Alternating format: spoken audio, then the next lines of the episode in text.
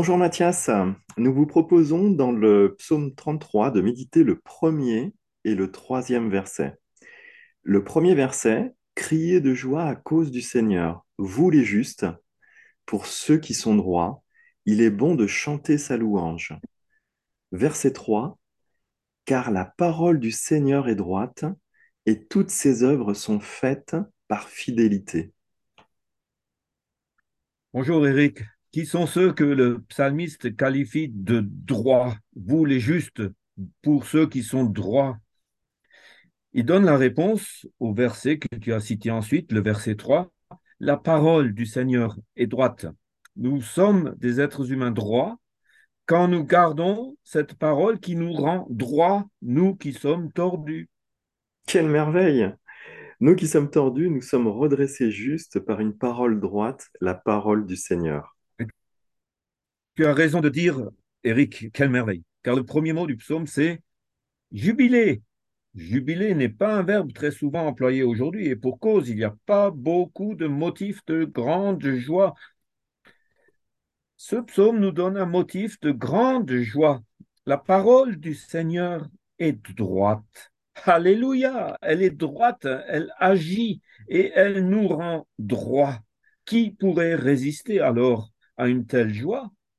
Dis-moi Mathias, si la parole nous rend droit, comment ça se fait que nous sommes si tordus?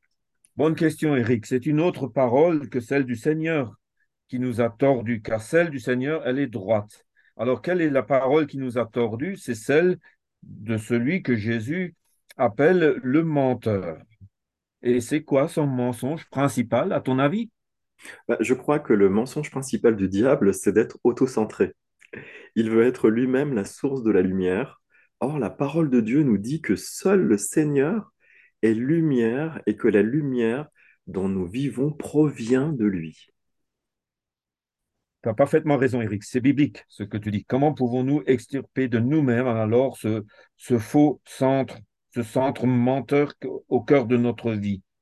Eh bien, seul Jésus le peut. Et non seulement il peut, mais il le fait. Je suis impressionné par le texte grec des évangiles qui racontent la venue du Christ ressuscité. On nous dit qu'il vient au milieu, qu'il se tient vers le milieu, sans même préciser de quel milieu on nous parle. On peut bien sûr l'interpréter comme étant le milieu des disciples, comme c'est nous dit dans Jean 20 au verset 19. Jésus vint lui, le ressuscité, il vint et il se tint vers le milieu. beaucoup de traducteurs ajoutent au milieu de, mais le, mot utilisé, c'est au milieu. On peut comprendre que Jésus est au milieu de la vie de chaque être humain, qu'il remplace ainsi le centre menteur qui fait qu'on est tordu et, qu'il le remplace par le centre qu'il est lui et qui nous centre sur le centre qu'il qu'il est lui-même. Et lui-même, il nous dit toujours être centré sur son Père. Où faut-il aller pour expérimenter ce nouveau centre, Mathias? Notre psaume donne une réponse extrêmement simple à ta question, tellement simple qu'on a de la peine à y croire. Au verset 5, il nous est dit dans ce psaume 33, la grâce du Seigneur remplit la terre. On a de la peine à y croire à ce verset. La grâce du Seigneur remplit la, la terre. Notre terre, est-ce qu'on ne la voit pas plutôt remplie de violence? Oui, mais nous voyons que ça a toujours été la Bible ne nous cache pas cette violence. Même Dieu en a été tellement désolé un jour qu'il a fait le déluge à l'époque de Noé et il a promis par, la suite de ne plus refaire cela, malgré la violence dont la terre est pleine. Parce qu'il veut noyer désormais l'humanité dans sa grâce. La terre est remplie de la grâce du Seigneur. Voilà l'affirmation forte de notre psaume qui donne la réponse à ta question. Eric, tu demandais comment on peut expérimenter que Jésus est le centre de notre vie. Eh bien, tu, n'as pas à aller quelque part. Elle est là où tu es, cette grâce. Elle est là où tu te trouves pour être le centre de ta vie.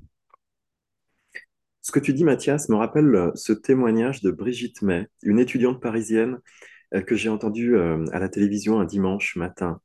Elle voulait se suicider et avant de passer à l'acte, elle a ouvert une Bible que lui avait donnée une étudiante libanaise. Aussitôt, Jésus lui est apparu et lui a dit, J'étais là et toi, tu n'étais pas là.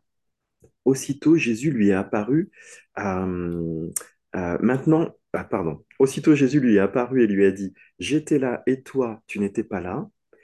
Mais maintenant, on ne se quitte plus. Brigitte May est maintenant ermite au Liban et les gens euh, viennent vers son ermitage pour adorer et prier le Seigneur. Merci de rappeler ce témoignage de Brigitte May, Eric. Nos auditeurs peuvent le trouver sur Internet. hein. Il suffit de taper Brigitte et puis le mot, son nom de famille, May, M-A-Y, et ils trouveront son témoignage. Nous voulons quitter euh, nos auditeurs euh, en leur laissant de nouveau cette parole du psaume 33, ce verset 5, cette parole si puissante. La grâce du Seigneur remplit la terre. Merci Mathias. Au revoir, chers auditeurs. Au revoir, Mathias. Au revoir, Eric.